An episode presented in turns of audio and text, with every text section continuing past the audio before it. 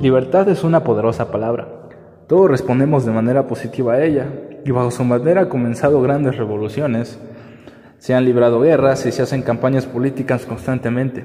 Pero ¿qué queremos decir exactamente con la palabra libertad? El hecho de que políticos de todos los partidos afirmen creer en la libertad sugiere que la gente no siempre tiene la misma idea en la cabeza cuando se habla de ella. Es posible que haya diferentes tipos de libertad y por lo tanto están en conflicto unos con otros. La defensa de un tipo de libertad podría limitar al otro tipo. ¿Podría la gente incluso ser accionada en nombre de la libertad? El filósofo político Isaiah Berlin pensaba que la respuesta a esas dos preguntas era sí, y en su ensayo Dos conceptos de libertad distinguía entre libertad negativa y libertad positiva. Eres libre de forma negativa en la medida en que otros no restringen lo que puedes hacer. Si otra gente te impide hacer algo tanto directamente como en sus acciones, como indirectamente apoyando acuerdos sociales y económicos que te perjudican, entonces están restringiendo tu libertad negativa. Berlín sostiene que solo limita nuestra libertad las restricciones impuestas por otra gente.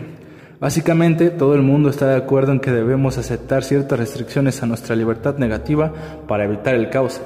Todos los estados, sin excepción, exigen a sus ciudadanos que cumplan leyes y regulaciones diseñadas para ayudarles a vivir en comunidad y hacer que la sociedad funcione sin problemas. Eso en un principio positivo, no de libertad, sino de fin. Aceptamos estas restricciones a nuestra libertad porque se nos, se nos compensa con otros beneficios como paz, seguridad y prosperidad. Al mismo tiempo, muchos de nosotros podríamos insistir en que hay determinadas áreas de la vida que no deberían regularse y donde los individuos deberían tener una libertad considerable si no absoluta.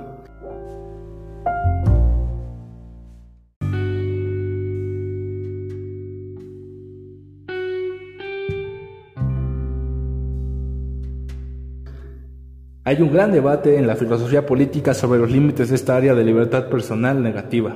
Por ejemplo, ¿debería el Estado colocar restricciones a los que decimos o leemos o al tipo de actividades sexuales que realizamos? Sin duda es un gran cuestionamiento. Mientras que la libertad negativa es libertad con respecto a que te controlen los demás, la libertad positiva es la libertad de controlarnos a nosotros mismos. Ser positivamente libre es ser tu propio amo, actuar racionalmente y elegir de manera responsable según tus propios intereses. Esto, podría parecer simplemente la contraparte de la libertad negativa, ya que deben controlarse hasta cierto punto donde nadie más te controle. Sin embargo, hay una brecha entre la libertad positiva y negativa, ya que una persona puede carecer de autocontrol incluso cuando no está sufriendo restricciones de otros. Pensemos, por ejemplo, en un drogadicto que no puede quitarse un hábito que lo está matando, no es positivamente libre. Esto es, no está actuando racionalmente en su propio interés, incluso cuando su libertad negativa no está siendo limitada, ya que nadie le está forzando a consumir la droga. En esos casos, dice Berlín, es normal hablar de algo así como dos yoes, un yo inferior, que es irracional e impulsivo, y un yo superior, que es racional y previsor. Y la sugerencia es que una persona es positivamente libre solo si domina su yo superior. Si esto es correcto, entonces podremos forzar a alguien más a ser libre.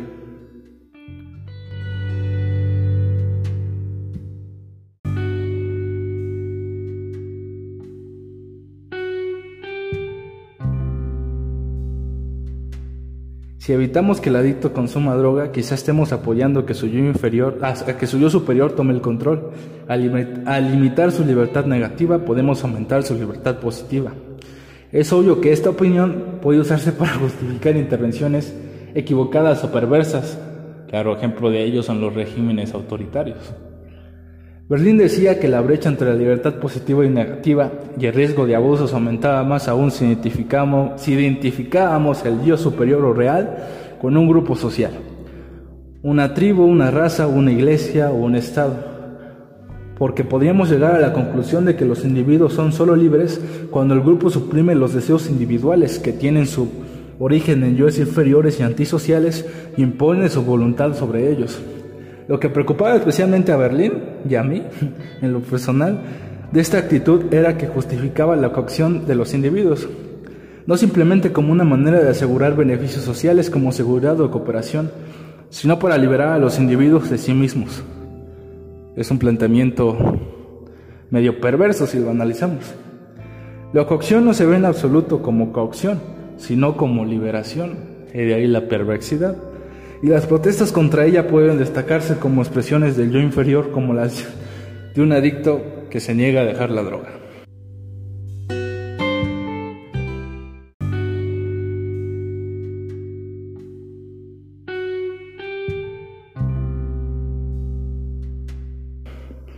Berlín denominó esto su plantación monstruosa, que permite a los que están en el poder ignorar los deseos reales de los hombres o las sociedades, amenazarlos, oprimirlos, torturarlos en nombre de sus yo reales. Bueno, podría decirle usted que se remonte a la novela de Orwell, 1984, que muestra cómo un partido político estalinista impone su concepción de verdad en un individuo, liberándolo, entre comillas, para que sí pueda amar al líder del partido, lealtad a la partidocracia. Hay quienes consideran que estamos más cerca de, del mundo orwelliano. Pero bueno, de esto no trata este podcast. Berlín pensaba en el abuso de las ideas de libertad que habían llevado a cabo los regímenes autoritarios o totalitarios para algunos de la Alemania nazi y la Rusia stalinista.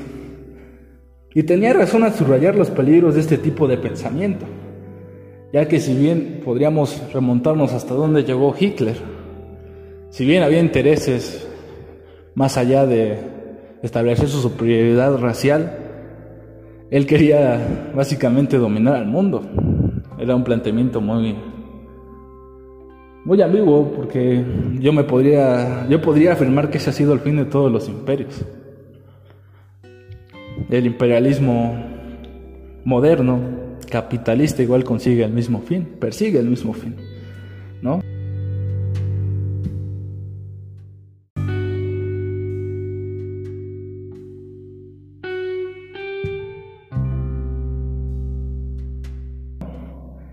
Y también la realidad es innegable, también este discurso de Berlín estaba dirigido hacia la Rusia stalinista, que si bien en aras de, de los obreros o en aras de los soviets que después abandonó, cometió grandes masacres contra los que lo habían puesto ahí, sino a, bueno, a Lenin, no, no a Stalin. Stalin usurpa el poder después que Lenin muere. Pero esto demuestra claramente cómo restringir la libertad en aras del mejoramiento del individuo sí tiene repercusión, ya que este planteamiento puede ser utilizado para justificar las mayores atrocidades.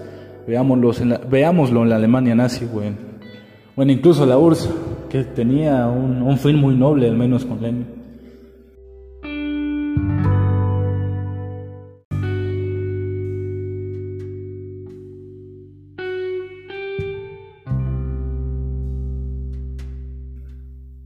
Pero bueno, eh,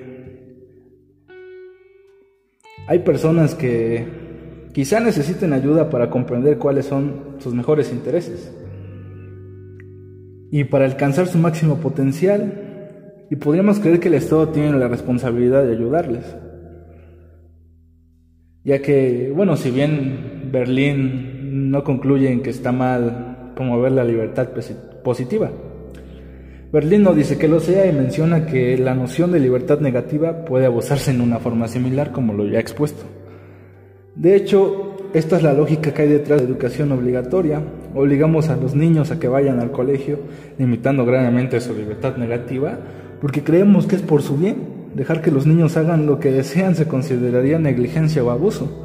También en el caso de los adultos se puede decir que el Estado tiene la responsabilidad de ayudar a sus ciudadanos a tener una vida rica y gratificante a través de programas culturales y sanidad. La necesidad de esa ayuda podría ser especialmente urgente en las sociedades con mercados abiertos, donde los publicistas nos incitan constantemente a ceder a nuestros apetitos inferiores. Es posible también que haya determinada gente que encuentre sentido y propósito a través de la identificación con un movimiento político o social más amplio como el feminismo, y esto les ayude a liberarse, por supuesto. Estos planteamientos me generan a mí algunas preguntas.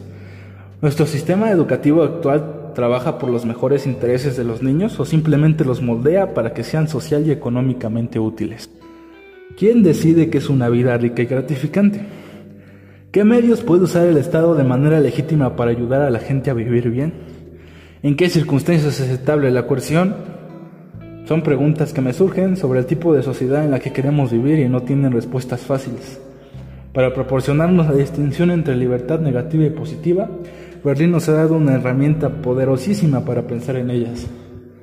Si bien estos conceptos de libertad positiva y negativa no son nuevos, Berlín sí les da otro sentido, ¿no? Reivindica a Constant y a Mill, toma parte de esos planteamientos, sin embargo, este, los estructura de una manera más lógica y aceptable, lo cual hace su ensayo muy, muy rico, ya que si bien lo escribió en 1958, parte de lo que le preocupaba a él sigue sucediendo en la actualidad por lo cual es muy importante tener bien definidos estos planteamientos que no son meramente teóricos, sino prácticos. Y con eso concluyo este breve pero valioso podcast sobre la libertad negativa y positiva que nos regaló Isaías Berlín en su ensayo. Muchas gracias. Gracias.